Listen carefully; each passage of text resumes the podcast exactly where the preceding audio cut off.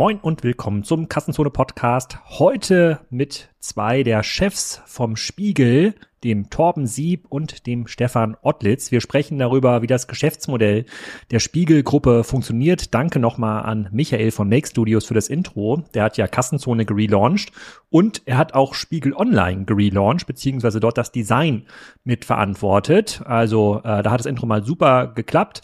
Das Publishing-Geschäftsmodell ist ein ganz besonderes. Das hat ja auch diesen Wechsel vom Print zum ähm, Digitalkanal hinter sich. Beim Spiegel ist man dann noch mittendrin. Die haben da einige spannende Learnings schon gesammelt. Darüber sprechen wir auch. Über Erlösmodelle sprechen wir natürlich und darüber, was man mit der Spiegel-Brand noch so verkaufen könnte. Von ähm, ja, Kaffeefahrten bis hin zu Versicherungen. Also viel Spaß bei diesem Podcast und wahrscheinlich ist der ein oder andere gerade im Urlaub und eines der wenigen deutschen Magazine, was man dann auch auf Mallorca oder in Tunesien oder auf Fuerte findet in den örtlichen Kiosk, ist tatsächlich immer noch der Spiegel. Also viel Spaß dabei. Stefan und Torben, herzlich willkommen zum Kassenzone.de Podcast. Da haben wir lange drauf gewartet. Ähm, heute zu Gast die Spiegel Unternehmensleitung. Müsst ihr gleich mal genauer erklären, was das eigentlich ist. Ich habe das nämlich nicht 100% verstanden, das Konstrukt in der Spiegelgruppe. Ich habe ganz viele Fragen an euch äh, zu dem Geschäftsmodell, zum Business, zum Medienwesen. Aber bevor wir da in die Details gehen, fangen wir erstmal mit dem Torben an, der sich mal kurz vorstellt, äh, und danach der Stefan. Ja, moin. Erstmal vielen Dank, dass wir äh, hier sein dürfen. Wir freuen uns total. Ähm, genau, ich bin Torben, bin ähm, der ähm, Vertriebsleiter sozusagen äh, der Spiegelgruppe, damit verantwortlich für die Leserumsätze. Ähm, und ja, seit fünf Jahren beim Spiegel ähm, war nicht immer in dieser äh, vertrieblichen Position, aber ähm, macht das gemeinsam mit Stefan in unser Produkt- und Vertriebseinheit äh, seit November ganz erfolgreich. Deswegen sind wir heute zu zweit. Ich glaube, das Thema Unternehmensleitung hast du von unserer Homepage. Genau. genau ähm, das, steht, das ist ja der Link. Das steht Spiegelgruppe, Spiegel.de Unternehmen, Unternehmensleitung. Das steht da irgendwie da drin. Genau, in der Spiegelgruppe, auf der Spiegelgruppenseite ist sozusagen einmal ein Sammelsurium äh, unter Unternehmensleitung, was ähm, alle ähm, Geschäftsführungspositionen, glaube ich, unserer Gruppenkonstruktion angeht, was ähm, nicht unbedingt mit dem Operativen was zu tun hat. Dazu kann Stefan gleich was sagen. Ähm, und da kommt das her, weil ich sozusagen aus dieser vertrieblichen Position auch ähm, bei unserem Kundenservice tätig bin. Okay. Du verkaufst also mehr Hefte und mehr Auflage, wahrscheinlich auch digital. Wofür brauchen wir denn den Stefan noch? Ich bin, ähm, hi Stefan, freue mich auch hier zu sein. Ähm, ich bin äh, einer von zwei Geschäftsführern der Spiegelgruppe ähm, und zugleich in Personaleinheit Produktchef ähm, äh, und leite mit Torben zusammen den Bereich Produkt und Vertrieb. Da liegt die Antwort auch schon auf deine Frage. Ähm, man kann, glaube ich, in dem Geschäft, das wir machen, das Produkt vom Verkauf des Produktes eigentlich nicht mehr entkoppeln. Also ähm, Unsere Philosophie ist, dass wir Gefäße für Journalismus bauen und äh, schauen, dass wir darüber, dass wir sehr gute Gefäße bauen, ähm, den Journalismus an den Mann die Frau kriegen. Ähm, und letztlich versuchst du diese Gefäße immer besser zu machen. Das machst du aber so, dass es tatsächlich auch den Verkauf hilft, weswegen die Anforderungen der Kollegen aus dem Vertrieb wir letztes Jahr an dem Punkt waren, wo wir gesagt haben, nee, da werden wir jetzt tatsächlich den Schritt machen, den, den progressive Verlage in aller Welt eigentlich schon gemacht haben und ähm, daraus eine Einheit formen, in der wir quasi nicht von zwei Ecken irgendwie loslaufen, sondern gemeinsam aus einer Ecke loslaufen und einfach schneller zum Ziel kommen. Okay, da kommen wir auch ganz äh, konkret gleich noch dazu, wie euer Ziel eigentlich aussieht und was da eigentlich der, der betriebswirtschaftliche Hintergrund ist. Ihr schreibt also keine Artikel, ihr kümmert euch darum, dass die Leute, die Artikel schreiben, irgendwie einen Rahmen haben, äh, der dazu führt, dass sie auch Geld verdienen äh, äh damit. Nicht wie so arme Blogger wie ich auf Kassenzone, die nicht so einen äh, tollen Produktrahmen ähm, haben. So, ich habe schon mal ein bisschen an mir gestöbert. Ich bin natürlich auch mit dem Spiegel aufgewachsen. Äh, mal, äh, mein Vater hat eine große Sammlung im Keller angelegt. Eine Heftsammlung gibt's natürlich nicht mehr. Ich habe bei mir selber auch mal nachgeschaut. Das letzte Heft, was ich gekauft habe, ich halte das mal hier in die Kamera. Das ist von, ähm, von Dezember 2017, das gelieferte Fest. Äh, oh, das Amazon. Das wundert mich jetzt nicht, dass du das Amazon-Heft gekauft hast. Nee, ich glaube, das, da waren irgendwelche Zitate von mir drin, äh, gehe ich mal davon aus. Äh, äh, und dann habe ich noch, ich glaube auch aus dem gleichen Jahr ähm, Jesus, Gottes Sohn, sozusagen Islam und Christentum, habe ich auch noch hier, habe ich auch noch hier liegen. So, mein Sohn wird aber wahrscheinlich die Hälfte gar nicht mehr ähm, kennenlernen. Vielleicht fangen wir mal so ein bisschen mit der Genese äh, ähm, an. Die meisten Menschen, die heute über den Spiegel reden, reden ja über ein Digitalunternehmen, weil sie Spiegel Online äh, kennenlernen. Ah, da ist mir noch was aufgefallen, bevor ich da äh, euch gleich zum Reden komme. Hier, ähm, da kommen wir gleich noch drauf zu sprechen. In dem Heft von Dezember ist natürlich auch eine Werbung drin zu der Spiegel-Lesereise. Ja, kann man jetzt sehen, auf die Kanada. 2000, Kanada. 2495 Euro und zwei Wintertestpakete von Amazon, wenn man das Abo äh, ähm, ähm, ausstellt. So, aber äh, zurück zur zurück zur Genese. Ähm, aufgewachsen als äh, ja, Print-Unternehmen, wenn ich die Zahlen richtig interpretiere, ist ja eigentlich zunehmend ein Digitalunternehmen, was jetzt Erlösmodelle, also sowohl Abo als auch Werbeanzeigen angeht. Ist das korrekt? Ja, wir haben jetzt so 36, 37 Prozent macht digital an Umsatz aus. Wir kennen alle, die Renditen sind natürlich im Digitalen sogar fast ein bisschen besser immer weil man halt wenig äh, Logistik hat und wenig Druck hat, ähm, um die Sachen dann auch wirklich an den Mann, die Frau zu bringen. Deswegen, ähm, wir sind ein sehr digital geprägtes Unternehmen, ehrlicherweise auch schon, also wir haben 25-jähriges mit Spiegel Online gefeiert, das heute ja spiegel.de heißt. Ähm, wir sind von Anfang an äh, immer im Digitalen stark präsent gewesen. Deswegen, klar, also wir verstehen uns immer schon auch als, als digitales Unternehmen. Und äh, zu meiner Historie, ich war ja tatsächlich auch einfach mal äh, Nachrichtenchef am Newsdesk von äh, Spiegel.de in den Nullerjahren ähm, und beginnenden Zehnerjahren. Äh, ich glaube, schon damals hätten wir immer gesagt, wir sind ein nicht zuletzt eben die Leute auf dem digitalen Weg erreichendes Unternehmen, ähm, weil es uns so ein bisschen egal ist, wie unser Journalismus an die Leute kommt. Also wir müssen halt dahin, wo die Leute sind. Mhm.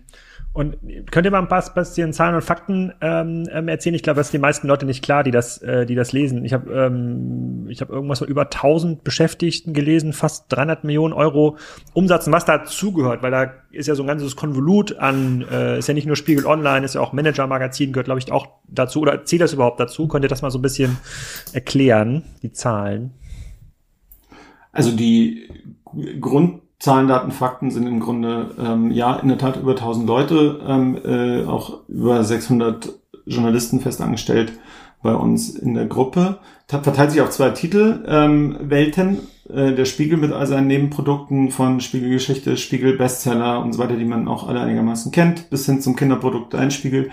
Ähm, und in der blauen Welt, wie wir das nennen, ähm, obwohl sie gar nicht so blau ist in den Covern, aber das ist historisch, das Manager Magazin und Harvard Business Manager, also zwei sehr auch spitz positionierte Wirtschaftstitel, ähm, die quasi die Insights aus der, aus der Wirtschaftswelt plus äh, Managementwissen übertragen, eigentlich eine extrem interessante Nische ähm, für uns, weil wir stehen als Haus natürlich stark für Investigation, kritisch, schlauer werden, Welt besser verstehen. Und wir lesen das quasi auf der generellen Ebene mit dem Spiegel ein und auf der Wirtschaftsebene ähm, mit der blauen Gruppe, der Managergruppe.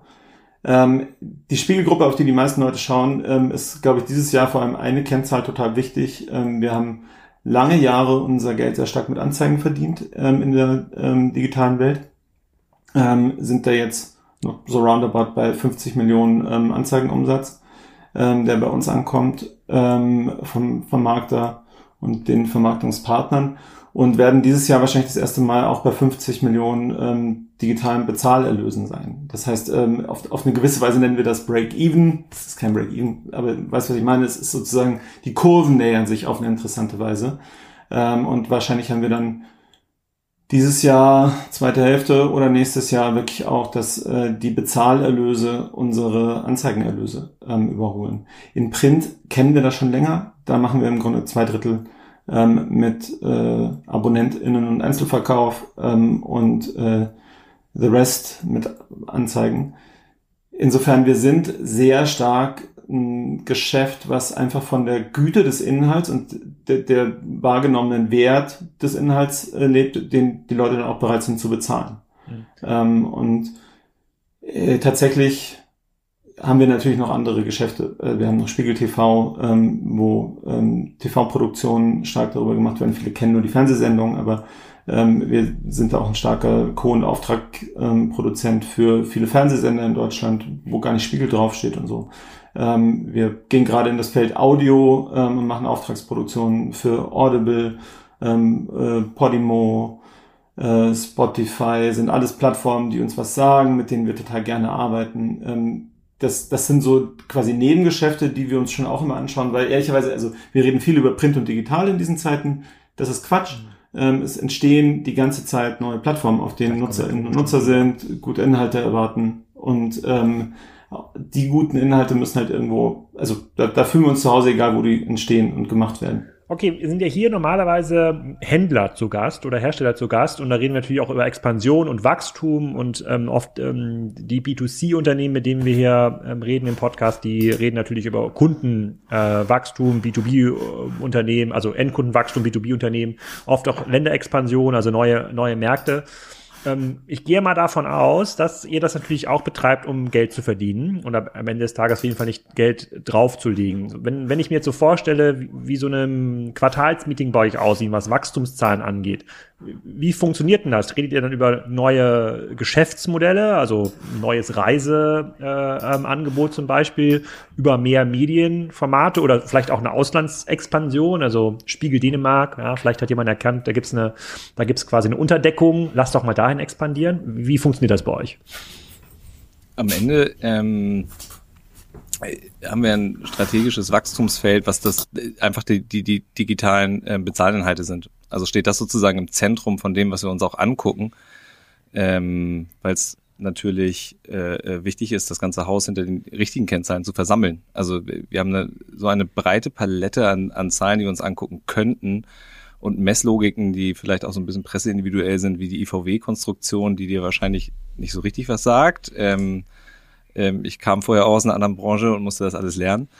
Ähm, und da kann man sich viel angucken und Auflagen, die gezählt werden und die nicht gezählt werden und so weiter und so fort. Aber am Ende haben wir irgendwann ja den Schritt getan und gesagt, ähm, wir brauchen weiter natürlich das, das, den Printheft und, und unsere Printinhalte und die sind auch nach wie vor der größte Erlösstrom bei uns im Haus, aber sozusagen in der Portfoliologik auch ein Stück weit Cash-Cow, um das Wachstum im Digitalen, was wir einfach brauchen, weil das ist die Zukunft, zu finanzieren. Insofern äh, kannst du dir schon vorstellen, dass wir gucken, dass wir in Summe natürlich gut laufen, gesund laufen, ähm, aber vor allen Dingen uns ähm, nicht nur im Quartal, sondern ähm, gewissermaßen ein bisschen regelmäßiger die digitalen äh, Zahlen angucken. Wir haben da, ähm, was Abonnenten angeht, ähm, Kennzahlen über die letzten Jahre ein Stück weit immer ein bisschen weiterentwickelt. Wir haben äh, ein Ziel, dass wir wöchentlich 4000 neue AbonnentInnen äh, an Land ziehen wollen, nicht mehr verlieren wollen als 3000, ähm,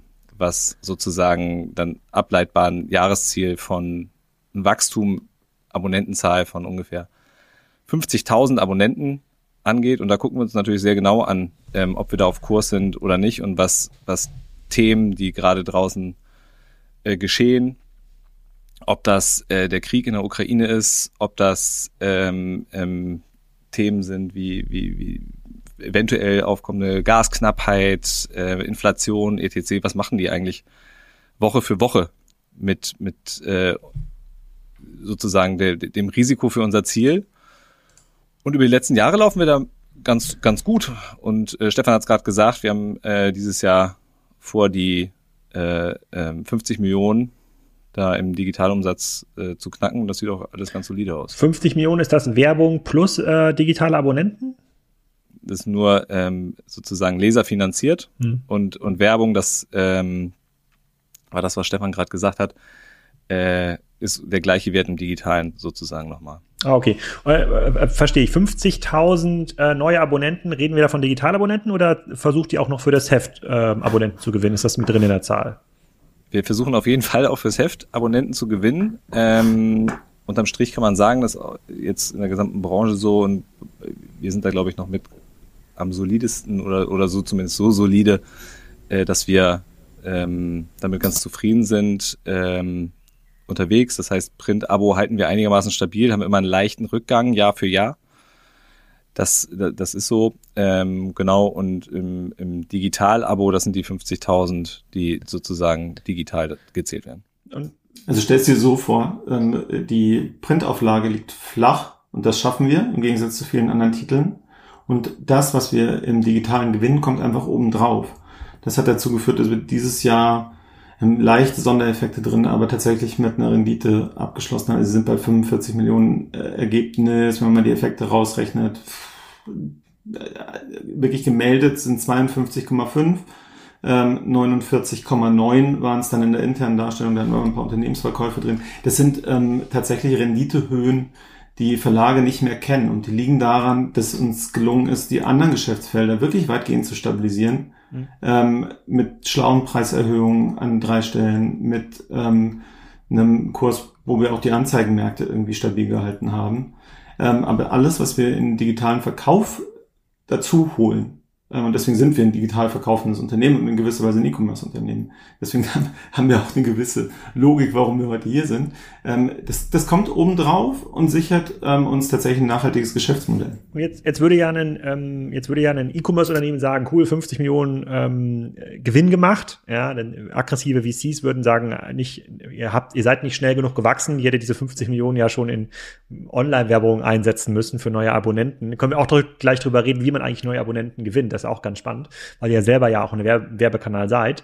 Äh, ähm, wie ich verstanden habe, es gehört ja 50 Prozent den äh, Mitarbeitern, 25 Prozent ähm, Gruner und Ja immer noch und 25 Prozent, äh, glaube ich, der ähm, Familie, äh, der Augstein-Familie. So, jetzt werden die natürlich sagen, oder einige von denen werden ja sagen, 50 Millionen, aber mal her damit. Einmal im Jahr, ein auf Wachstum ausgerichtetes Unternehmen würde ja sagen, ja, da, eigentlich müssten wir aber 90 Prozent jetzt wieder einsetzen für neue Initiativen, weil die Welt befindet sich im Umbruch, ja, papierbasiert Richtung digital. Wir müssen, keine Ahnung, den Spiegel Twitch-Kanal vorfinanzieren, da brauchen wir fünf Millionen dafür, sowas in der Art, oder äh, ein eigenes großes Podcast-Produktionsstudio kaufen, weil das scheint extrem viel ähm, äh, Hebel drin zu sein. Wie frei seid ihr denn da oder wie wird denn sowas entschieden? Also wenn wir im Ernst keinerlei Diskussion mit unserer Gesellschaft sind, dass sie ungern jetzt investieren würden in dieses Wachstum rein. Ähm, es geht tatsächlich darum, was ist die schlaue Investition? Und da muss man sagen, dadurch, dass wir Gott, 2018 gestartet sind mit diesen Bezahlmodellen. Ne, wir sind immer noch in einer sehr, sehr frühen, jungen Phase und wir haben an vielen Stellen haben wir einfach noch Aufbauarbeit zu machen. Also wir sind vom Recruiting merken wir gerade, dass wir einfach in einer Konkurrenzliga sind mit so Otto und sowas, ähm, äh, was wir gar nicht kennen als alter Verlag. Äh, wir sind eben auch einfach kein alter Verlag mehr, sondern wir sind halt jetzt ein digitales Unternehmen, das einen starken ähm, Skillschub braucht bei E-Commerce-Methoden. Das beginnt bei einer CRM-Architektur, bei ähm, wie, wie genau gehen wir im Kundendialog um. Das ist, hat große Ähnlichkeiten mit dem, was man sonst bei dir im Podcast so hören kann. Ähm, äh, geht halt wirklich weiter bis hin zu, ja okay, wir haben aber nicht Waren, die wir verkaufen sondern wir haben Dauerschuldverhältnis. Und das müssen wir, es gründet auf einer Loyalität zu unserer Marke und auf einem Vertrauen in unsere Marke und auf die Inhalte, die dieses Vertrauen und diese Loyalität jeden Tag neu erarbeiten. Wie können wir Loyalität steigern? Wie können wir dieses Vertrauen steigern? Wie können wir die Kunden besser ansprechen? Und zwar Omnichannel, wie man es dann ja so schön nennt. Aber das heißt ähm, eben nicht nur im Printanzeigen schalten, wie du sie vorhin irgendwie in die Kamera gehalten hast, sondern äh, wie kriege ich auch ein Targeting-System auf der eigenen Webseite hin, bei allem, wo Datenschutz in Deutschland immer äh, schwieriger wird und tatsächlich ja inzwischen auch dahin übergreift, dass wir fast unsere eigene Plattform nicht mehr richtig ähm, drohen ähm, betreiben zu können ähm, mit der Datenstruktur, die wir brauchen. Das heißt, diese Themen sind der erste Investitionsfokus. Und natürlich schauen wir links und rechts, ähm, du hast Podcast-Studio gesagt, wir sind sehr früh in Audio-Auftragsproduktion ähm, gegangen mit Journalismus, also nicht mit Werbekunden, ähm, wir haben äh, da immer schon ein ganz gutes Geschäft gemacht, ehrlicherweise. Ähm, und auch eine gute Präsenz erlangt. Solche Sachen dann Zug um Zug auszubauen, aber immer zu schauen, dass du, weil die Marke so wichtig ist, die journalistische, ähm, die Marke nicht schwächst, weil du in irgendwelche Felder ausgreifst, in denen du gar nichts zu suchen hast und in denen auch die Erwartungen der Kunden nicht sind, sondern sehr klar bei deiner Marke bleibst und das tust, was von dieser Marke erwartet wird. Das ist die Herausforderung. Also die Investition richtig zu fokussieren, dass du quasi deine Basis sicherst, den Kern sicherst und dann über den Kern hinaus in den richtigen drei, vier Stellen wächst, wo auch deine Kunden dich logischerweise erwarten.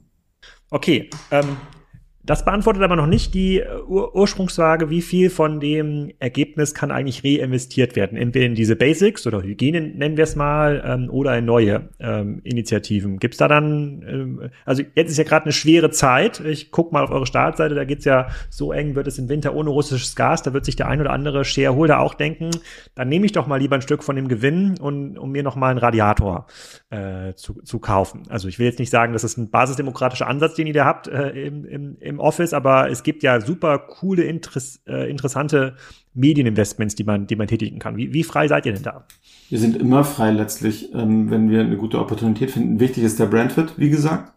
Ähm, und tatsächlich ähm, ist es jetzt aber auch nicht so, dass im Mediengeschäft gerade so viel Umbruch ist, dass du da problemlos nach links und rechts ausgreifen kannst. Was passt wirklich zur Marke Spiegel? Was dem Spiegel zugetraut wird. Wir haben ja verschiedene Sachen versucht in den vergangenen Jahren, die nicht so auf der Marke Spiegel waren. Und da muss man tatsächlich sagen, das ist nicht leicht und kein, kein schönes Spiel. Deswegen, ähm, wir beobachten den Markt. Zum Beispiel? Legendär ist äh, Bento. Bento ist gestartet eigentlich mal als unabhängiges äh, Nachrichtenportal für die Millennial Generation und ähm, hat tatsächlich aber die Reichweite nicht aus sich heraus so geschafft, weswegen sie dann stark am Spiegel hing. Aber die Spiegelleserschaft hat Bento nicht gewollt ähm, und immer nicht verstanden, was wir da machen. Das waren wirklich schlechte Werte ähm, was, was ein bisschen leid tut, weil die KollegInnen da wirklich super gearbeitet haben. Aber es hat tatsächlich am Schluss zur Marke nicht gepasst. Und da gibt's schon Lehren draus. Ähm, nämlich schau immer, wofür du stehst, was du mit der Marke durchsetzen kannst. Wenn du Marken nebendran aufbaust, nimm dir richtig viel Energie, ähm, sonst wird es nicht funktionieren. Und jetzt unsere Perspektive ist natürlich derzeit total klar, eher wir müssen, wenn wir jetzt 50 Millionen ähm, Pay-Umsatz mit dem Spiegel machen, ist eher die Frage, wie kommen wir denn zu 75 Millionen? Wir haben ein lineares Wachstum, du hast recht, VCs würden jetzt sagen, ja, und wie schafft ihr das exponentiell zu kriegen? Wir, unsere Sicht ist eher so, wir hatten durch Corona einen echten Boost ähm, in den Abos. Wir hatten mit dem Ukraine-Krieg, so tragisch das alles ist, aber wir haben gesehen, dass die Leute zu uns sowohl auf die Seite als auch ins Abo massiv kommen. Krisenlagen sind immer gute Lagen für Journalismus, weil die Leute wissen wollen, was auf der Welt passiert. Und tatsächlich wächst unser Geschäft dadurch sehr viel stärker. Wir werden eher abgesichert in der Krise. Ähm, und das, also niemand kann sich sicher sein, wenn die nächste Krise kommt, dass das dann immer noch so ist. Das ist die, die negative Seite.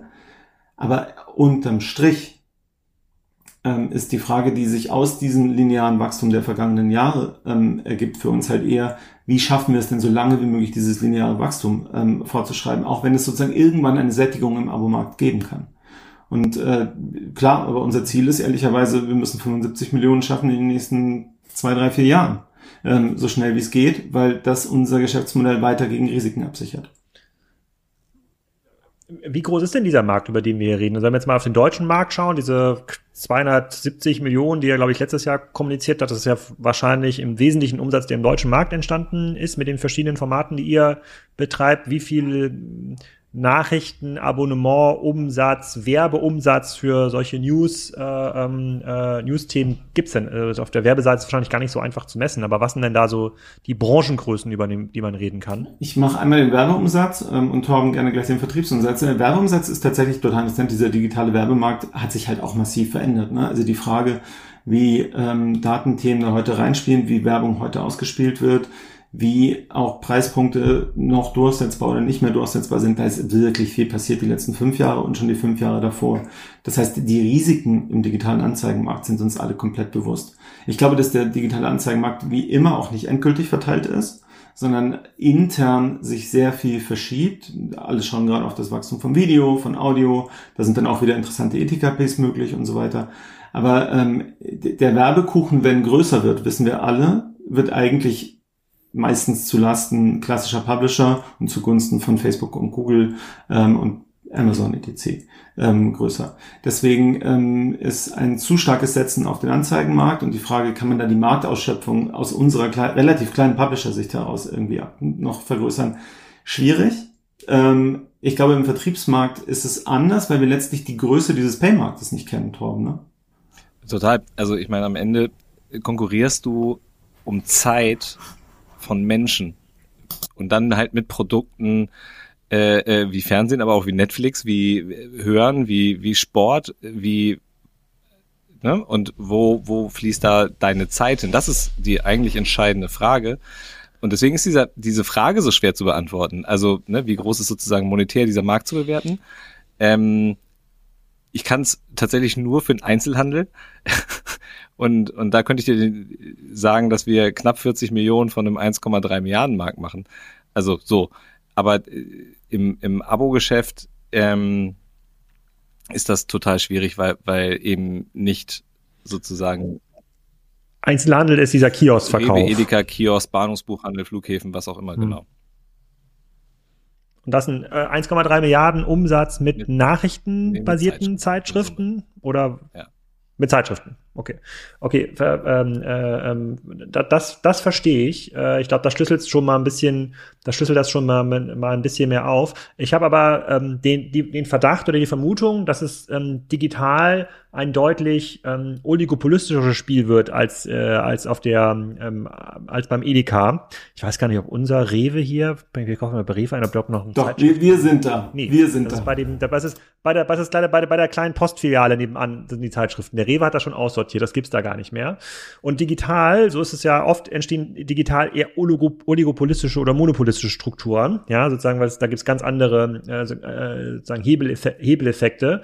Ähm, wenn ich mich so umschaue also n gleich eins äh, sozusagen Analyse hier in, in meinem, in meinem Freundeskreis, was haben die für Digital-Abos, jetzt mal abgesehen von Netflix und, äh, und The Zone, dann ist es oft nur äh, der Spiegel, ja, manchmal kommt noch Manager-Magazin, in seltenen Fällen auch das Handelsblatt. Aber es, äh, sozusagen jetzt in meinem Umfeld kenne ich jetzt niemanden, der irgendwie Bild Plus hat oder von anderen Verlagen. Und da scheint es ja so zu sein, das ist ja ein bisschen anders als das, was wir im Kiosk dann sehen in der Auswahl, dass wenige Verlage einen Großteil der Nachfrage aggregieren äh, ähm, können. Und ähm, ich, da, da scheint mir Spiegel einer der Vorreiter zu sein, zumindest für den deutschsprachigen Markt. Ich weiß, dass man in der Medienszene immer gesprochen hat über New York Times und Millionen von Abonnenten, aber das interessiert jetzt hier erstmal gar nicht. Ähm, ist das denn so? Also gibt es da zwei, drei große, also mit euch, mit der Springer-Gruppe, die vielleicht mit Bild da irgend, irgendwas macht und danach wird's dann dünn? ist tatsächlich anders als im Printmarkt, also total. Also das, was du siehst. Ähm, aber vorweg nochmal, ich brauche nachher die Adresse von deinem Rewe. ähm, das kann ja nicht sein, dass du hier mit alten Weihnachtsheften rumläufst. Ähm, das äh, zweite ähm, ist tatsächlich, da, dass wir eine Verschiebung der Konkurrenzsituation natürlich sehen. Also ähm, wir haben mit damals Spiegel Online natürlich ein total, also auch im Nachhinein, damals war es auch schon eine schlaue Idee, aber auch im Nachhinein eine super Idee gehabt. Ähm, und, und haben Konkurrenten, auf die damals stärker geguckt werden, nimm Stern oder sowas, die, die kein richtiges Pendant dazu jetzt also die haben irgendwas, aber, aber ja nicht in der Größenordnung, wie wir sie fahren. Und du verschiebst auch auf der Nachrichtenseite ähm, natürlich die Konkurrenz, eine, eine, eine, eine Zeit würde ich immer noch mit nennen, eine Süddeutsche, eine FAZ, ähm, auf jeden Fall, wahrscheinlich auch irgendwie eine Welt.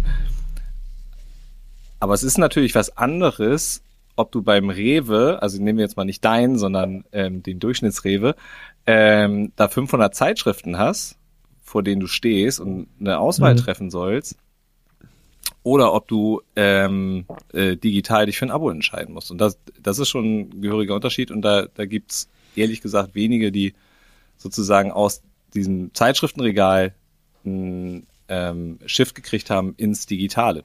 Das liegt aber auch daran, dass mhm. die Marken in, in manchen Segmenten aus dem Zeitschriftensegment einfach gar nicht so stark sind wie, wie eine Spiegelmarke, ähm, die deswegen so wichtig ist, wie Stefan das vorhin ja beschrieben hat. Ich glaube, ich habe hier, ich halte hier gerade mal mein Handy in die Kamera. Ihr seht da, das ist ein Problem, das hat sozusagen jeder Mensch äh, auf dem Startschirm seine Nachrichten-Apps zu sortieren. Und ihr seht da bei mir den Spiegel, die Zeit, die SZ, die New York Times, Manager Magazin Guardian. Und jetzt mal ganz im Ernst, wie viel sollen denn noch stehen? Also ähm, wie viel kann man aufnehmen in welcher Zeit? Und deswegen ist es so ein Trust-Business. Am Schluss äh, geht es darum, welchen Marken vertraue ich wirklich. Und die Großen haben natürlich relativ viel Ausstattung, relativ lange schon im Internet, machen schon sehr lange sehr professionellen Online-Journalismus, ähm, wo viele Verlage tatsächlich das Thema erst in den vergangenen fünf Jahren angefangen haben, richtig ernst zu nehmen. Und deswegen, du hast völlig recht, es wird eine sehr andere Medienstruktur sein. Ähm, ich würde nicht zwingend von der Verknappung immer ausgehen, weil es gibt dann, glaube ich, trotzdem auch im kleineren Geschäftsmodelle, die funktionieren. Aber ähm, dass wir die großen Zahlen bei den sagen wir mal, fünf, sechs, sieben Playern sehen und bei den anderen ein kleineres Geschäft. Das, das wird so sein. In der E-Commerce-Logik haben wir immer gelernt, man macht mehr Umsatz, wenn man mehr Angebot ähm, hat. Also wenn Otto.de noch eine zweite, dritte Kategorie aufgeschaltet hat, die dann nah dran lagen an den anderen Kategorien, konnte man den Warenkorb erhöhen pro Nutzer. Die Loyalität ist gestiegen, weil die Nutzer mehr Kaufanlässe ähm, hatten. Wenn ich mir jetzt eure Seite so anschaue, also ich, scrolle immer mehrfach am Tag natürlich über die Startseite, da sehe ich jetzt hier, wir brauchen einen Neuanfang, das ist ein Politikbeitrag für Spiegel Plus, so eng wird es im Winter auch einen äh, Spiegel Plus Beitrag. Dann gibt es zwei Strompreisträger. Also ist erstmal schon mal extrem äh, Dankeschön für diesen Hinweis, dass ähm, sozusagen diese Krisen das Geschäft so äh, pusht, weil wir suchen natürlich auch immer so, was sind eigentlich resiliente Modelle oder wer funktioniert eigentlich ähm, äh, sozusagen in, in der Krise besonders gut. Das war mir gar nicht bewusst, dass das Medienunternehmen ähm, so sind. Aber wenn man jetzt dieses Inventar sich anschaut, da muss es ja irgendwie eine natürliche Sättigung geben. Also man kann ja nicht jetzt tausend Beiträge auf der Startseite pushen. Wächst das dann in den Nischen? Sagt man sich dann, okay, was sind gerade populäre äh, Sportarten? Kommt jetzt Tennis wieder? Da muss ich jetzt hier hier jeden Tag mal fünf Tennisbeiträge machen, weil das ist dann irgendwie eine Käuferkategorie, eine potenzielle Abonnentenkategorie, die ist noch nicht abgedeckt. Da kann ich noch mal, äh, da kann ich noch mit ein bisschen was hebeln. Äh, ist es dann jetzt vielleicht doch der der Eigenheimbesitzer, der beim Thema erneuerbare Energien Informationen sucht, wie komme ich an die günstige Solaranlage, macht das eigentlich Sinn? Soll ich nicht doch vielleicht ein kleines Wasserstoffkraftwerk äh, zu Hause ins Haus einbauen? Also wie, wie, wie guckt ihr als quasi, wenn man als, als Inventarmanager, wo ein E-Commerce-Manager sagen würde, ich brauche einfach mehr, ein bisschen tiefer, ja, mehr Unterhosen, aber auch noch mehr Marken. Wie guckt ihr da drauf? Äh, und, und wo ist dann der Sättigungs, die Sättigungsgrenze. Also der, der Inventarmanager bei uns ist ja tatsächlich der Newsdesk. Ähm, und das, äh, der Newsdesk kommt aus einer 25-jährigen Historie von so macht man eine Nachrichtenseite. Und die schauen eigentlich schon immer auf Zahlen. Die können eigentlich Themenkonjunkturen ganz gut ähm, äh, erkennen und auch antizipieren. Da liegst du auch mal falsch, aber in Wahrheit, das ist die DNA eines Newsdesks ist, dieses Thema ist interessant ähm, aus einer Erfahrung heraus und sicher auch aus einer journalistischen Gewichtung immer heraus. So, du versuchst das zu, zu vereinen, sozusagen, welches Thema halten wir für sehr relevant, wie verkaufen wir es so, dass es Leute, für Leute interessant ist und das finden Leute eigentlich sowieso schon interessant, ist ja auch fast egal ist, welche Überschrift drüber ist. Und der Moment, als wir 2018 gesagt haben, ähm, wir haben jetzt ein Pay-Modell, haben wir eigentlich erstmal hier nur die Hand aufgehalten und Sachen ähm, äh, bepreist, die vorher umsonst waren. Und das total Interessante ist, es hat von Tag eins an funktioniert. Das Raster, welcher Inhalt interessiert, das gab es schon und äh, das Geschäftsmodell kam obendrauf. Was wir heute sehen ist, dass daneben es natürlich bei manchen Nachrichtenseiten ähm, gar nicht mehr so sehr um Nachrichten geht zum Beispiel, ähm, sondern dass große Verkaufstreiber lebensweltliche Geschichten sind oder sehr nutzwertige Geschichten etc. Ähm, und das ist schon was, wo ich sagen würde, das ist in einem klassischen Reichweitenmodell auch mal ganz schnell einfach irgendwas gemacht worden. Heute ist ein Dossier 80 Seiten, so boostern sie ihre Rente oder so geht die ETF. Im Zweifelsfall ein wirklicher Verkaufstreiber, wo man schon eher in so einen E-Book-Markt rüberreicht.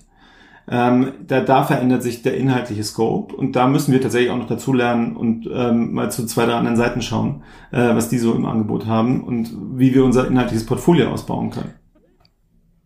Aber äh, ähm, bleiben wir mal kurz dabei diese, ich, ich, ich sehe auch bei euch manchmal diese, wie hast du das genannt, lebensweltlichen ja. äh, ähm, Artikel, keine Ahnung, sowas wie wie funktioniert Sex im Alter, ja, oder irgend so ein Schmarrn, wo man weiß, okay, das klickt vielleicht ganz gut. Äh, ich sehe auch dauernd irgendwelche ähm, Anzeigen, ich glaube von die FAZ wirbt mit so einem Artikel oder das Handelsblatt gerade massiv äh, bei Twitter. Die FAZ. Also, da geht es nicht um News, die FAZ, genau. Das sehe ich immer, das habe ich schon hundertmal gesehen, diese Anzeige. Und da geht es überhaupt nicht um News, sondern tatsächlich, ich will jetzt nicht sagen, es ist Clickbait. Offensichtlich funktioniert es. Salesbait. Äh, äh, ja, aber es ist nah dran. Genau, es ist, es ist tatsächlich Salesbait. Das sind so zwei, drei Dauerbrände äh, ähm, ähm, Geschichten. Das war immer so ein bisschen der Scherz, den wir uns früher erzählt haben, äh, dass irgendwie in jeder dritten Ausgabe am Stern war nackte Frau irgendwie draus. Offensichtlich hat das, hat das besser verkauft. Daran erinnert mich das so ein bisschen. Das ist doch total einfach, wenn man zahlengetrieben ist, da reinzurutschen. Weil wenn man das im Newsdesk so aussteuert, diese, äh, diese, äh, diese Art von Artikeln, dann wird man auch immer sehen, dass die am besten klicken und wahrscheinlich auch am ehesten in ein Abo konvertieren. Das ist ähm, tatsächlich auch wahrscheinlich bei uns am Anfang ein bisschen ausprobiert worden, was, was zieht gut, was klickt gut. Ähm, und wir haben tatsächlich diese Ausreißer, ähm, Artikel, zum Teil gewollt, zum Teil aber auch echt ungewollt. Und dann reden wir über vier, fünf im Jahr, wo, wo wir einen richtigen Schub dann haben. Ne? Also wenn du irgendwie statt 4.000, die ich vorhin genannt hatte, auf einmal 10.000 ähm, über und das in, in der Woche konvertierst und die aber auch nachweislich über bestimmte Artikel dann reinkommen, die so gestaltet sind, aber nicht bewusst zum Teil, ähm, sondern einfach irgendwie ein Nervtreffende auf Resonanz treffen. Siehst du halt trotzdem vier Wochen später, da ist das Probeabo zu Ende, dass die wieder gehen. Was ich sagen will ist, es ist nicht nachhaltig, hm. ähm, so dein Geschäftsmodell zu betreiben, sondern du musst halt schon gucken, was hält die Leute auch im Abo, warum kommen sie und habe ich das auch in der ausreichenden Menge, damit sie dafür bleiben. Und das ist bei den Themen ehrlich gesagt ähm, so ein bisschen endlich. Wie, wie habt ihr das denn verfolgt? Ähm, wann war das denn, dieses heftig, ähm, heftig.co, dieses neue Art Medienformat? Äh, dann, dann würde ja der Artikel, der jetzt heißt, so eng wird es im Winter ohne russisches Gas, sozusagen, diese fünf Gasfakten haben mich mega überrascht und dich wahrscheinlich auch. So müsste der Titel ja heißen. Wie habt ihr das denn erlebt? So, wie war denn so die Insicht? Hattet ihr da zwischendurch Respekt, wo man sagt, so, oh, oh, oh, da geht jetzt richtig viel äh, Traffic rein, wir müssen auch aggressiver werden, Clickbait hier in den Titeln? Nee, ach heftig, da erinnere ich mich noch gut dran. Da war ich noch Journalist, als die, als die aufkamen. Ähm, ehrlicherweise, du, du schaust da aus der Sicht einer etablierten Marke drauf und hast immer dieses Raster im Ernst, das sind nicht wir. Ähm, du kannst natürlich trotzdem was lernen, also wie eine Methodik, wie Überschriften funktionieren oder sowas, aber ehrlicherweise war die jetzt nicht besonders neu. Die Menschen haben sich daran gewöhnt, dass wenn sie solche Überschriften sehen, ähm, sie irgendwas dahinter bekommen und nicht das, was sie Überschriften versprechen. Deswegen ähm, haben sie irgendwann aufgehört, auf solche Überschriften eins zu eins zu klicken. Ähm, diese Überschriften sind überhaupt nicht effizient. Clickbait ist nicht effizient und auch ein Salesbait ist dann nicht effizient, wenn nicht eingelöst wird, was vorne drauf steht. Und das ist ehrlicherweise gar nicht anders als in anderen Branchen. Ne? Also ein Staubsauger, der super beworben wird und am Schluss ähm, hat er halt einfach keine Saugleistung, wie man sich erhofft hat, wie sie angepriesen wurde. Den kaufst halt auch nicht mehr. Du machst eine schlechte Rezension, etc. Am Ende des Tages ähm, ist es kontraproduktiv. Und das weiß auch jeder Newsroom, ähm, der ein nachhaltiges Geschäftsmodell versucht zu betreiben. Und ich weiß gar nicht, was ist denn aus heftig geworden? Ich habe die jetzt schon lange nicht mehr wahrgenommen. Ich dachte, das wollte ich euch fragen. Das war ja auf meiner Liste. Dann, wenn wir drei das nicht mehr, nicht mehr in die Feeds gespült kriegen, dann ja. ist es vermutlich ähm, ja. RIP. Okay, aber es also, ich meine, es lebt ja weiter. Es lebt ja auf TikTok und sozusagen in Short-Videos lebt es ja tatsächlich so ein bisschen weiter. Diese ganz kurzfristigen sozusagen Anreize, dieses immer weiterklicken. Also ich glaube, dieser Mechanismus, der ist nicht äh, ähm, gestorben. Vielleicht ist das Medienformat äh, ähm, tatsächlich hat sich nur hat sich nur ähm, äh, verändert. Aber bleiben wir mal kurz bei der Geschwindigkeit. Also es kommen ja relativ viele neue Artikel, so gefühlt einige hundert am, am Tag, äh, auch aus euren Kanälen. Und ähm, ich erinnere mich natürlich über an die, an die Transformation in der Otto-Gruppe. Das war ja auch ein papierbasiertes Unternehmen, der Katalog dann Richtung äh, Webseite. Jetzt will ich nicht sagen, dass das Spiegelheft der Katalog ist, aber ist natürlich ein anderer Rhythmus dahinter. Die Leute, die sozusagen Inhalte dafür produzieren und immer wochenweise, ja, wenn man jetzt quasi auf das Hauptheft schaut, haben ja anders gelernt zu ticken, als wahrscheinlich heute ein Redakteur lernt, der jetzt, äh, der neu oder ein Journalist lernt, der neu anfängt, Artikel für ähm, Spiegel Online zu, zu schreiben. Wie, wie erlebt ihr denn diesen Change oder wie machbar ist denn dieser Change? Das Interessante ist auch da wieder aus der Historie. Der Spiegel hat halt, ähm, äh, wir haben die beiden Redaktionen Online und Print integriert jetzt vor drei Jahren. Ähm, aber der Spiegel hatte da bereits 300 Online-Journalisten und 300 Magazinjournalisten. Jetzt so äh, über den ganz großen Daumen, damit man sich vorstellen kann. Das ist natürlich immer ein bisschen differenzierter. Ähm, und entsprechend hatten wir Profis für beide Kanäle und es ging eher darum, äh, wie bringt man denn das, was man inhaltlich kann, die, die inhaltliche Tiefe, die man kann, auf beide Kanäle. Ja. Ähm, und du hattest sehr, sehr professionelle KollegInnen bei Online, die sich in Themen auskannten, wo man im Print niemand hatte. Und du hattest im Print natürlich Leute, die haben tatsächlich wochenlang an Geschichten und Stoffen recherchiert. Ähm, und du wolltest, dass es auch online stattfindet. Und dieser Prozess war tatsächlich total spannender. Dann verzweifeln viele Häuser und ähm, äh, ich, ich müsste lügen, dass ich in meinem Berufsleben das nicht schon auch mal gesehen hatte, wie Menschen da irgendwie so den Kopf in die Arme gelegt haben, ähm, äh, weil wieder irgendwas passiert ist. Im Ernst geht's aber am Schluss, ist, ist für mich eine der großen Lehren, zu 80 Prozent besteht diese Integration von Print und Online und beliebigen anderen Medien. Ähm, einfach nur daraus, dass man Themen relativ medienagnostisch denkt und sich einfach auf die Geschichte konzentriert, die man hat. Und die anderen 20 Prozent sind dann eine Veredelung für Print, eine Veredelung für Online.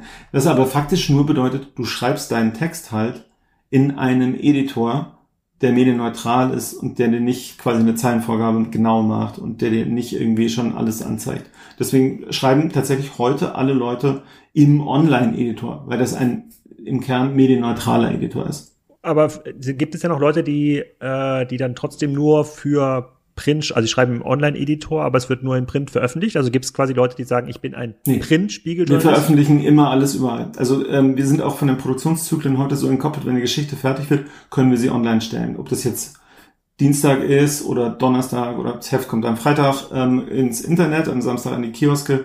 Tatsächlich äh, stehen große ähm, Dokumentationen ähm, eh sowohl im Heft als auch schon am Mittwoch auf der Seite, weil sie da halt fertig geworden sind.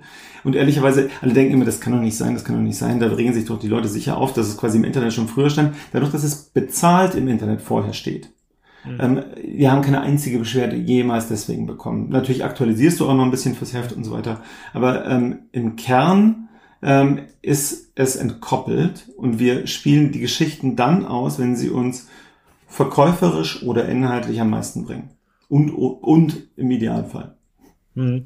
Das, ähm, das kann ich, das kann ich gut, äh, das kann ich gut nach, nachvollziehen. Aber du meintest gerade, es wird quasi beides in allen Kanälen ausgespielt. Der Online-Kanal spielt natürlich mehr aus, gehe ich mal von. Ja, äh, 150 sind es am Tag ungefähr. Okay, 150 am Tag. Und wie lange gebt ihr denn den Print-Sachen dann noch? Im, im Katalogbereich hat es ja ungefähr 15 Jahre gedauert von so die ersten Menschen, äh, die bei Otto angefangen haben, Anfang der 2000 haben gesagt, der Katalog, irgendwann wird es halt vorbei sein. Und da waren aber noch die Kataloger, die ganz, ganz starken. Mittlerweile ist es ja auch vorbei, hat aber locker 15 Jahre, fast 20 Jahre ähm, gedauert. Hier und da experimentieren natürlich Unternehmen noch weiter mit dem Medium Papier herum, weil das teilweise günstiger sein kann kann in der, in, in der Kundenaktivierung als eine Online-Kampagne.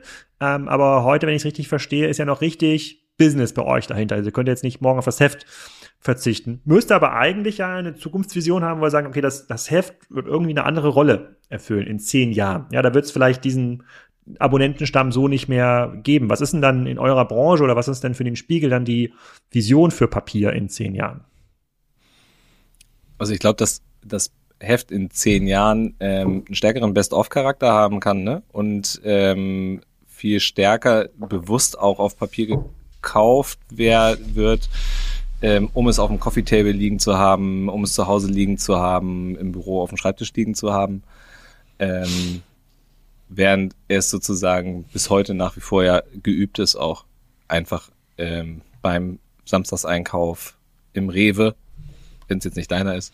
Da, es ähm, gibt den ähm, Spiegel bei mir im Rewe, weil der hängt quasi in dieser kleinen Postfiliale und da läuft man nicht mehr dran vorbei. Früher hatte man das ja immer im Checkout-Bereich, ja, in der Kassenzone ja. hatte man ja die äh, äh, Zeitschriften gesehen und jetzt ist es, sieht's man nur noch, wenn man ansteht, um das Paket abzugeben ähm, und dann auch eigentlich nur so rechts unten. Es äh, wird dem Medium nicht mehr gerecht. Also nicht mehr im Getdorfer Rewe. Ja, ich habe ich hab auch so ein Rewe um die Ecke, aber ja. wir arbeiten dran, dass es bleibt. Wir hier unten haben andere Marken, sag ich mal, äh, zum Ausgleichen. Hier ist viel Edeka. Naja. Wieso habt ihr da oben eigentlich nur Rewe? Aber ist ein anderes Thema. Also im Ernst ist der Wettbewerb ums Wochenende total interessant. Ihr beschreibt ja eine Kaufsituation, ne? Und ich meine, wann kaufen die meisten Leute ähm, irgendwie ein? Freitag, Samstag. Ähm, alle Medienmarken, fast alle, die du vorhin genannt hast, was den digitalen Wettbewerb angeht, sind auch so stark in Print, dass sie schauen werden, dass am Wochenende die neue Konkurrenz für Print passiert. Also genau diese, ich habe eine gute Lesezeit, ich setze mich in den Garten raus und äh, will was Gescheites zu lesen, ich möchte die Woche nochmal Revue passieren lassen oder ich möchte wissen, was nächste Woche kommt. Das ist das, worauf äh, die eine FAZ, eine SZ, ähm, eine BAMS, eine WAMS, also Bild am Sonntag, Welt am Sonntag, wer nicht in unserem Journalistensprech ist, ähm, Zeit, Stern, wir, wir gehen da alle rein und das ist, es ist, glaube ich, tatsächlich ein interessantes Kampffeld, Wettbewerbsfeld für die nächsten zehn Jahre, weil ich glaube nicht, dass Print einfach komplett verschwindet. Ehrlicherweise bei den Auflagenhöhen, die wir heute auch noch haben, mhm. ähm, ist das, wäre es auch irre, das anzunehmen. Ich glaube, dass es immer so eine Last Man Standing oder Last Man Standing Logik geben kann auf solchen Feldern. Ob jetzt jede Regionalzeitung in Deutschland noch jeden Werktag gedruckt wird, das ist noch, glaube ich, nochmal eine andere Diskussion. Aber der Abgesang auf Print ist halt auch relativ zu sehen, wenn man sieht, wie, wie schon viele Menschen in dieser Gesellschaft immer noch irgendwie ganz gerne auch was gedrucktes lesen. Habt ihr denn, habt ihr denn äh, das gleiche oder die gleiche Herausforderung wie die modernen Online-Händler, also Zalando, About You, erreichen teilweise Generation Alpha gar nicht mehr, weil die anders konsumiert, die kauft dann möglicherweise bei Shine, die lässt sich inspirieren bei TikTok und Medien, die sich einfach nicht durch so ein Advertising-System beeinflussen lassen, wie es vorher bei Facebook und Instagram der Fall war. Ich bin jetzt selber kein TikTok-Abonnent, ähm, aber sorgt ihr euch darum, dort die Leute mit euren Geschichten zu erreichen, obwohl die Aufmerksamkeitsspanne bei TikTok nur so drei Sekunden ist? Also bis man den Konsumenten sozusagen, äh, nee, man hat das mal Elias Wiedes erklärt, auch im Kassenzone Podcast. Also bei, bei äh, damals bei Instagram hatte man noch elf Sekunden. Also ich glaube, man hatte drei Sekunden für den Catch, da muss man mal sagen, stopp, stopp, stopp, stopp, stopp, bleib dran, ich habe was für dich. Dann hat man die Story erzählt, ja, fünf Sekunden. Dann hat man nochmal äh, drei bis vier Sekunden für den Call to Action gehabt, ne? Und jetzt ladet ihr das Buch runter. So ähnlich funktioniert ja auch ähm, TikTok, was natürlich bei News, ähm, ja doch, könnte man schon machen bei News. Aber gibt's da Leute, die irgendwie vor der Kamera tanzen im Spiegelgebäude? Nee, nee, also, also aus einem einfachen Grund. Äh, ich glaube, dass ich, ich kenne kein Medienhaus in Deutschland, was TikTok wirklich geknackt hat, so dass es da regelmäßig große Aufmerksamkeit kriegt. Also ich bin ja nun schwul ähm, und irgendwie auf TikTok unterwegs und ich kriege die ganze Zeit irgendwie Gay-TikTok nur zu sehen. Und es ist wirklich, ich versuche wirklich künstlich zu interagieren mit anderen Sachen, damit ich da auch mal was anderes sehe. Mhm. Ich weiß nicht, also ich folge da bewusst vielen Medien, ich krieg einfach nichts von denen in den Feed ähm, und frage mich dann immer, wenn ich als Spiegel-Geschäftsführer sagen würde, jetzt investieren wir da rein, weil das ist die große Zukunft also ich habe ja mal Soziologie studiert und da äh, hat man den Generationen- und den Kohorteneffekt unterschieden. Ähm, und das ist, glaube ich, relativ wichtig, das an der Stelle zu tun. Es kann sein, dass ein 18-Jähriger ein komplett anderes Medienkonsumverhalten hat, als er selbst als 28er haben, äh, 28-Jähriger haben wird. Ähm, also gibt es vielleicht auch einfach, ich, ich habe mich, glaube ich, als 18-Jähriger sehr anders informiert als als 28-Jähriger. Ähm, ist das womöglich so, dass wir man kann sich da nie sicher sein, deswegen sage ich das mit großer Vorsicht. Aber ist es womöglich so, dass wir jetzt halt wieder alle auf TikTok schauen und sagen, wir müssen dahin, wir müssen dahin, wir müssen dahin?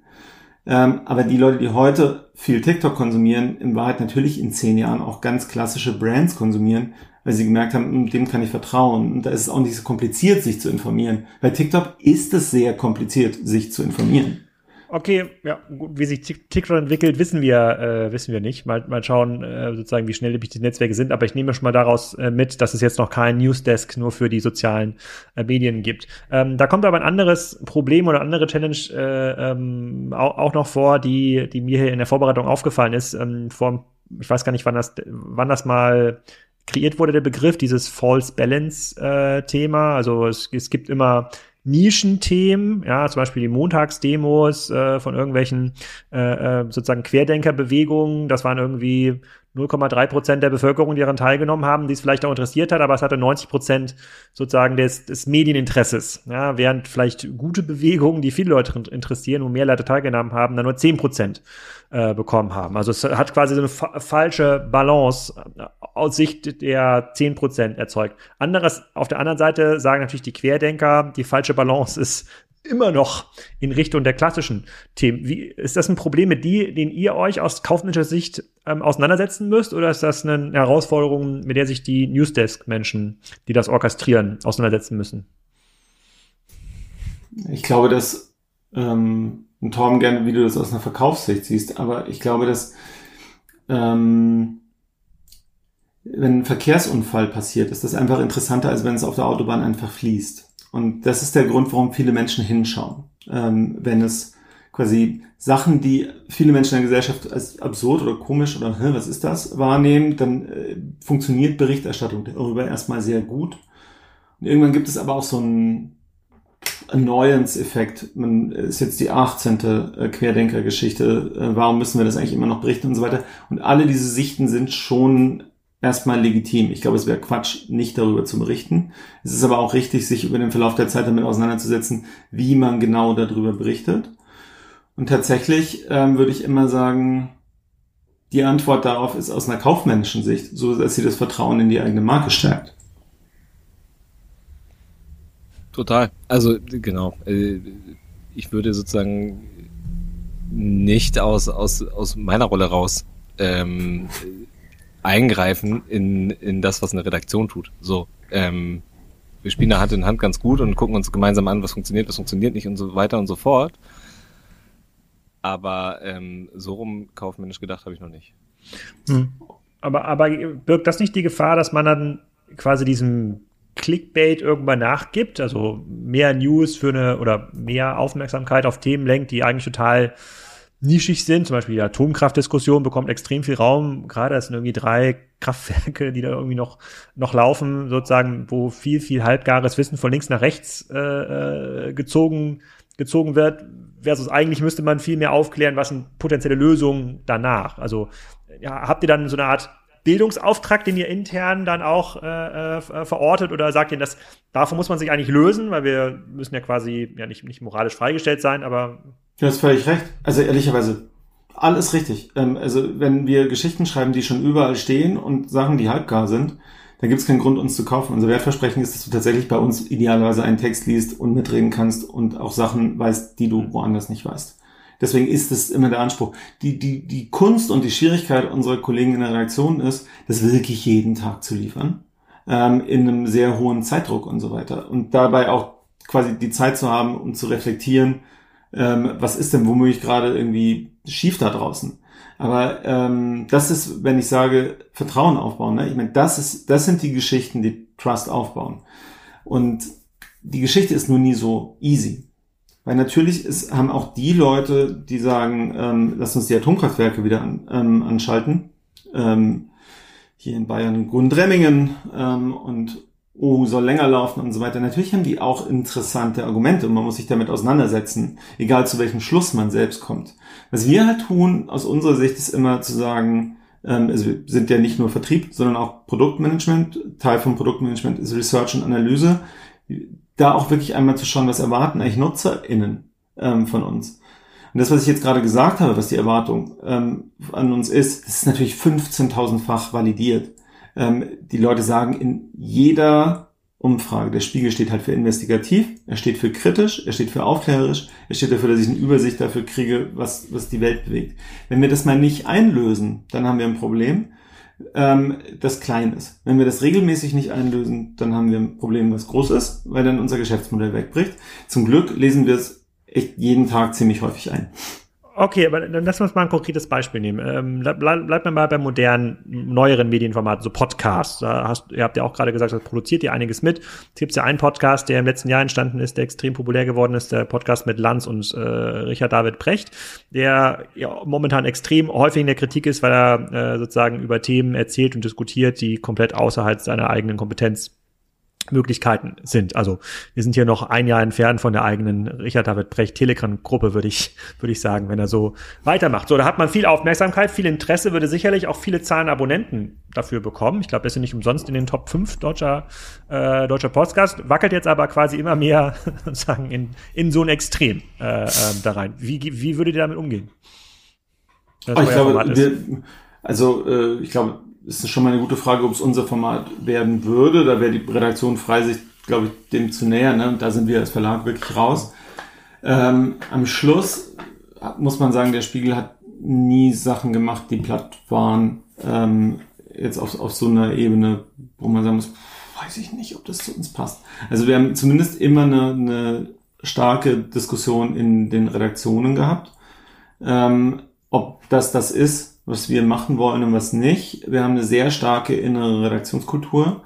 Du hast vorhin erwähnt, dass 50,5 Prozent, das ist die genaue Zahl, des Unternehmens ähm, äh, den MitarbeiterInnen gehören. Ähm, das, also den seniorigen Mitarbeitern muss man da immer korrekterweise sagen.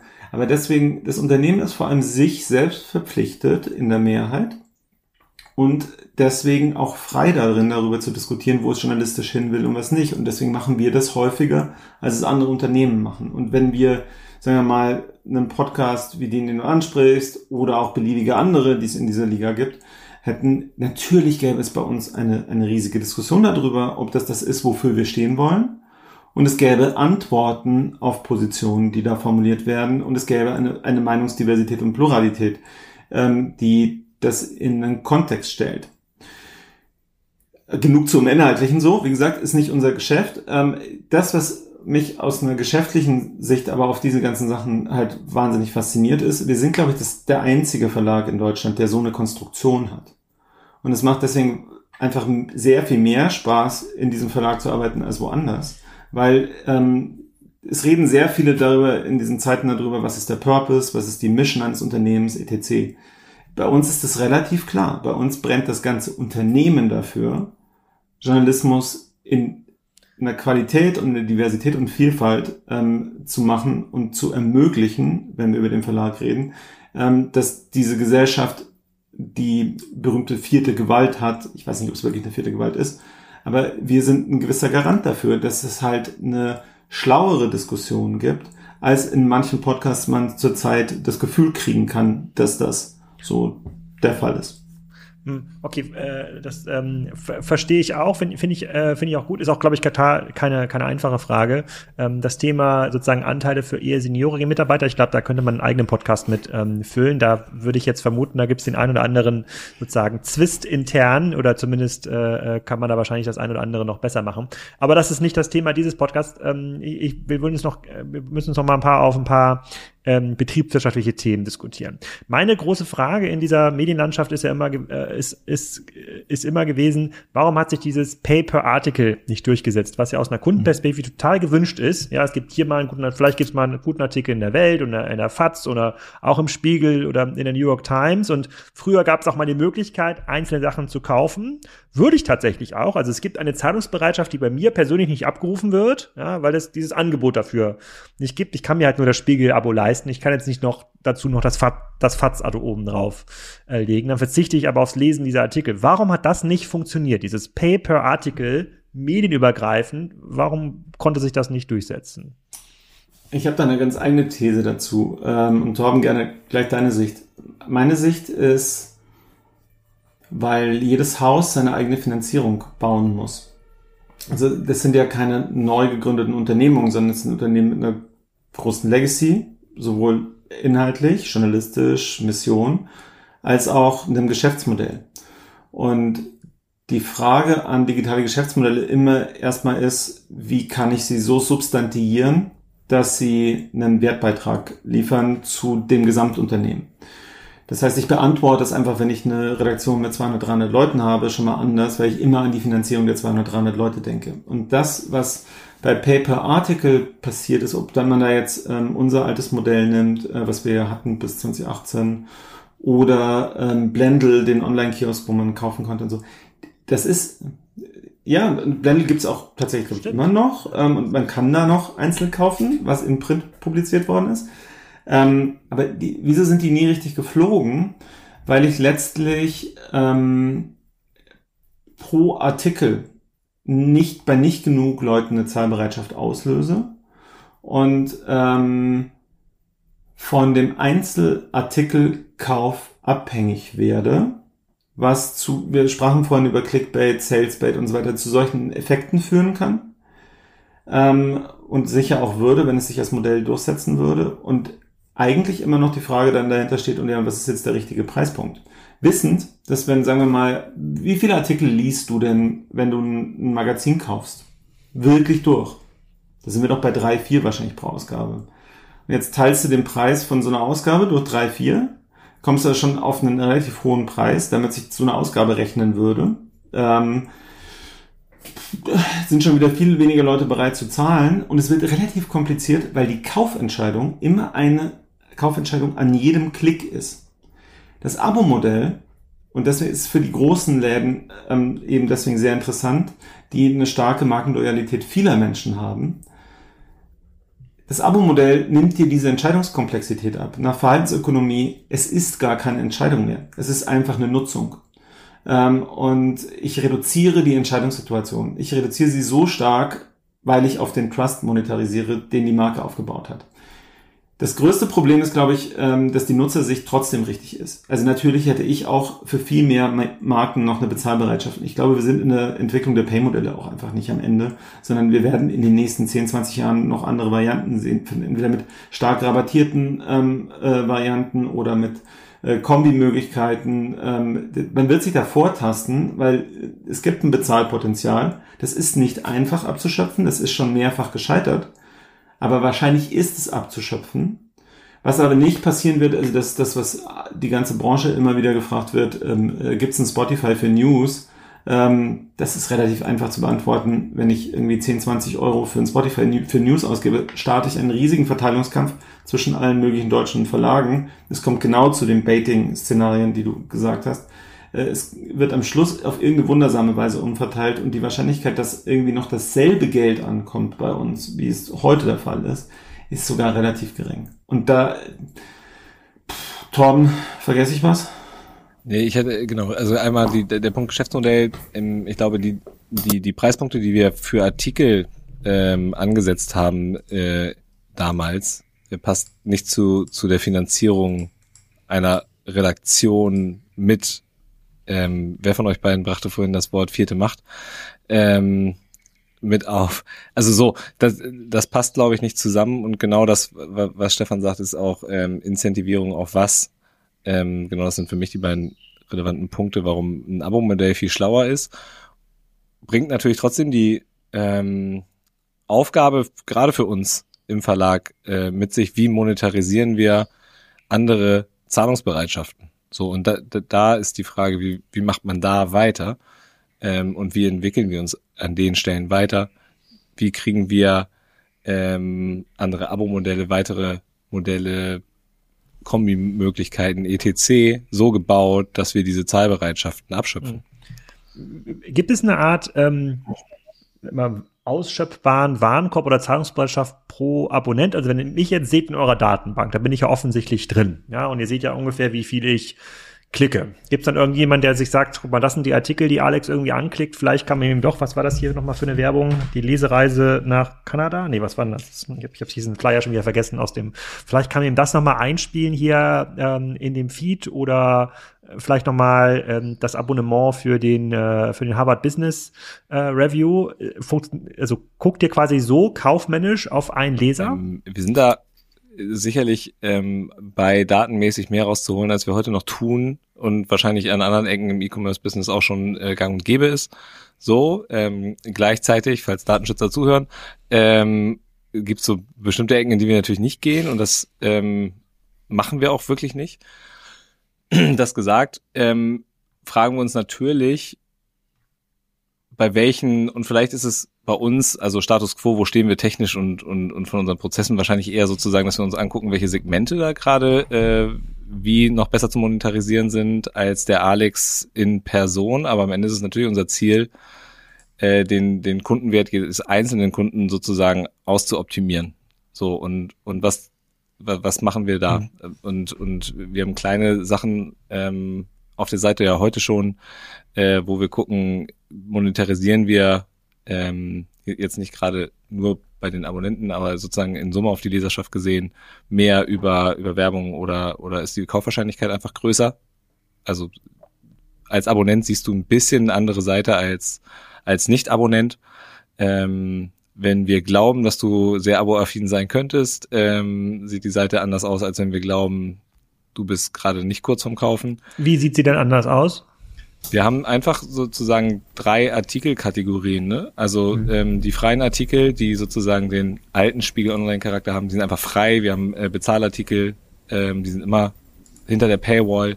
Und wir haben äh, Artikel, die in der Mitte sich davon bewegen, die, die sozusagen vielleicht ähm, sind. Und Leute, äh, die ein Abo haben, sehen die vielleicht Artikel tendenziell eher als ähm, Bezahlartikel, um, um sie in ihrer Kaufentscheidung zu bestätigen und so weiter und so fort. Ähm, Leute, wo wir glauben, dass sie wahrscheinlich öfter mal wiederkommen auf die Seite, wenn dieser Artikel jetzt gerade nicht in der Bezahlschranke ist, sehen es dann halt als freien Artikel.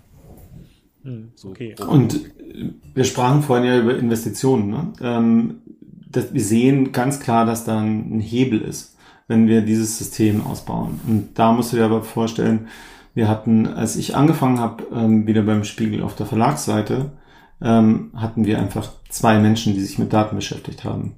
Das reicht bei weitem nicht. Heute sind wir da tatsächlich in dem Gesamtteam jetzt auch bei äh, 10, 12 Leuten, je nachdem, wie man die Rollen zählt. Ähm, aber klar ist, wir beginnen da gerade erst, wo viele E-Commercer heute schon sind. Wie groß ist euer Tech-Team? Wie viele Leute bauen denn? Das ist wahrscheinlich von, ein von euch gebautes Content-Management-System oder setzt ihr da, keine Ahnung, auf einen Standard von Adobe?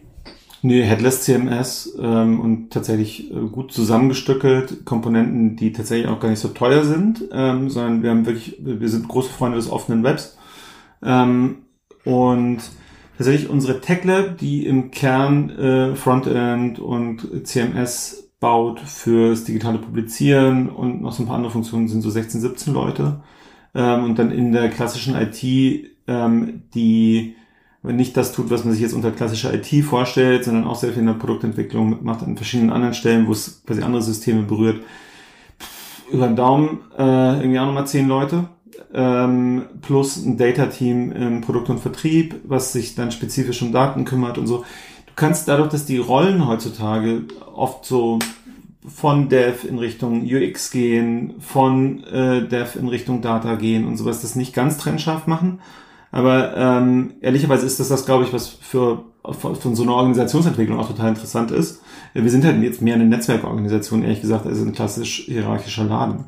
Ähm, und das aber wenn ihr, wenn ihr schon so ein Dev-Team habt, so ein Data-Team, baut ihr dann auch so Incentivierungs-Dashboards, wo, wo die Journalisten sehen können, die publizierten Beiträge laufen so und so, haben so und so viele Abos gebracht. Das erzeugt dann vielleicht nochmal einen kleinen, einen kleinen, äh, einen kleinen Bonus äh, an der einen oder anderen Stelle und dann hat man dann, äh, wie, wie in so einem Trader-Room, ja, sieht man dann quasi die aktuellen Daten von, von Spiegel Online, wo ist der Peak, welcher.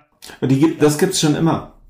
Das, das, ja, ja, Gott, damit haben wir früher auch schon immer die Seite gebaut, als ich noch in, auf der anderen Seite, auf der guten Seite des ähm, journalistischen Lebens war, ähm, in der Redaktion. Ähm, dieses Dashboard hat sich nur verändert. Früher hast du halt die Klicks gesehen ähm, oder die Visits oder die User, die gerade in dem Text sind. Ähm, und heute siehst du bei uns immer eben auch, wie viele Pay-Nutzer sind in dem Text und kannst es nach Pay-Nutzern ähm, sortieren lassen. Ähm, wir arbeiten an einem Artikelindex, der die relative Lesedauer in Relation zur Textlänge äh, misst und ausspuckt. So nach dem Motto, welcher, welcher Text bindet Leute sehr lange, weil, weil er sie lange beschäftigt. Es ist nicht nur der, der initiale Klick, ähm, sondern eben auch die Verweildauer in einem Text ähm, in Relation zur Textlänge und sowas. Plus äh, Conversions, die man natürlich immer sieht. Ehrlicherweise ist das immer mit einem Risiko verbunden, dass irgendwann Leute nur noch darauf starren. Ähm, am Schluss ist es, die Zahlen sagen dir manches, aber sie sagen dir nie die Wahrheit. Sie sagen dir immer Sichten auf die Wahrheit. Deswegen ist das journalistische ähm, Kriterium, was ist eine wichtige Geschichte, schon auch entscheidend. Das heißt, uns geht es nie darum, datengetrieben zu sein, deswegen auch Incentivierung machen wir darauf nicht, ähm, sondern dateninformiert zu sein. Also wir wollen wirklich auch, dass die Leute die Daten sehen können. Wir halten die auch nicht geheim Leute sollen daraus Schlüsse ziehen, sollen auch gerne Fragen stellen und wir versuchen sie zu beantworten. Und wir versuchen halt einen guten Umgang mit diesen, ich nenne das jetzt mal Informationen von unseren LeserInnen zu kriegen. Aber gibt's, aber gibt's schon Journalisten, die sagen, angenommen, ich habe jetzt irgendwie Ahnung von erneuerbaren Energien. Das scheint jetzt ja ein Thema zu sein, was für die nächsten 12 bis 18 Monate gutes Ding ist. Da habe ich viel recherchiert, habe ich irgendwie ein Netzwerk, kann dir da irgendwie 100 Themen schon mal vorgeben, weiß also, dass diese Inhalte zu vielen neuen Lesern führen, zu Abonnenten und, und Umsatz. Da würde ich gerne mein Gehalt dran koppeln. Ja, ich will ein Basisgehalt haben, damit ich sozusagen auf meiner äh, Finca in, in, in, in wo auch immer wohnen kann und dann möchte ich aber von euch eher bezahlt werden über den Erfolg meiner Inhalte. Machen das äh, Journalisten? Nee. Also das weiß Stefan besser, aber der ähm, Denkfehler auch so ein bisschen ist ja, dass wir tatsächlich die ganze Zeit auf Conversions gehen. Also, ne, was ich vorhin gesagt habe, also wir, mhm. diese Kennzahlen, die ich vorhin auch nannte, wir haben angefangen mit, wir brauchen 4000 neue Abonnenten jede Woche. Also wir brauchen genau die, wir sind da seit zwei Jahren auch drüber. Also im Sinne von, ähm, äh, wir müssen auch Leute halten. Also wir dürfen auch nicht so viele verlieren und so weiter und so fort. Also du, du würdest auch die, die, die falsche Nummer incentivieren. Plus, ähm, also die Hälfte des Unternehmens gehört schon den Mitarbeitern. Das heißt, wenn am Ende ähm, da ein bisschen was hängen bleibt. Den seniorigen Mitarbeitern. Und die anderen haben eine Gewinnbeteiligung, die ja, im Vergleich mit anderen Unternehmen ist. Also die anders äh, äh, strukturiert ist und so weiter, aber ähm, genau, wir versuchen schon auf dem Gesamterfolg des Unternehmens äh, tendenziell zu incentivieren. Ähm, ich halte das auch, und ich komme ehrlich gesagt ja aus der Beratung äh, früher und habe da verschiedene Incentivierungsmodelle kennengelernt, dass ich halte das nach wie vor für das Schlauste, ehrlich gesagt. Hm. Ja, ich hatte mal das Vergnügen, eine Redaktion zu übernehmen, ähm, in der auf Klicks incentiviert wurde. Nicht mehr auf Ressorts, das gab es da auch mal, ähm, sondern auf die Effekte, die du da hast, sind alles nur nicht nachhaltig.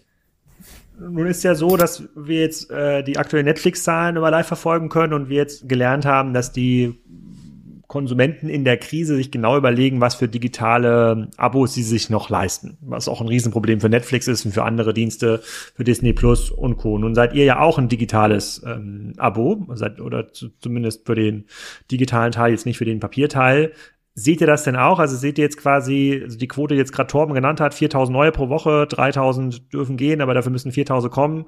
Das ist jetzt vielleicht ein bisschen mehr als diese 3000 pro Woche sagen, naja, spare ich mir mal diese paar Euro hier äh, im Monat, die brauche ich jetzt doch für Butter und Gas.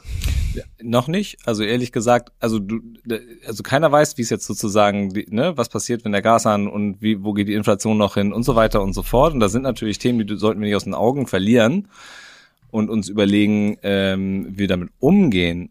Ähm, wir sehen es heute aber auch, auch noch nicht. Und tatsächlich, wo, wo wir es ein bisschen mehr sehen, ist im Printbereich. Also sozusagen ähm, im digitalen halt noch gar nicht. Da laufen wir noch sehr stabil, ähm, kriegen sehr solide diese 4000, 3000 äh, produziert, schräg, schräg gehalten.